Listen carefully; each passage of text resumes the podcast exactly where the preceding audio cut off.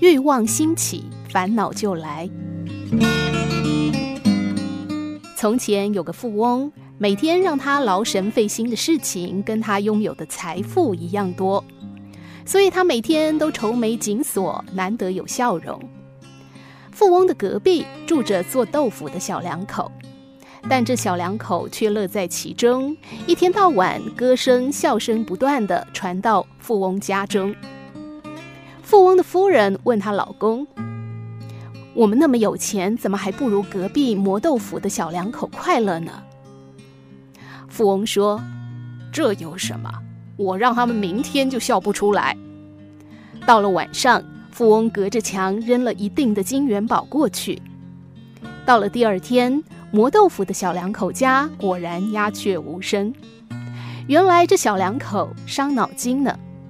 他们捡到了天上掉下来的金元宝之后，觉得自己发财了。做豆腐这种又苦又累的活儿，似乎是不能再做了。可是做生意吧，赔了怎么办呢？不做生意。总有坐吃山空的一天。丈夫心里还想：这生意要是做大了，该讨房小的呢，还是该休了现在的这个黄脸婆？妻子则在琢磨：早知道能发财，当初就不该嫁这个磨豆腐的。左寻思右琢磨，之前快乐得很的小两口，现在谁也没心思说笑了，烦恼开始占据了他们的心。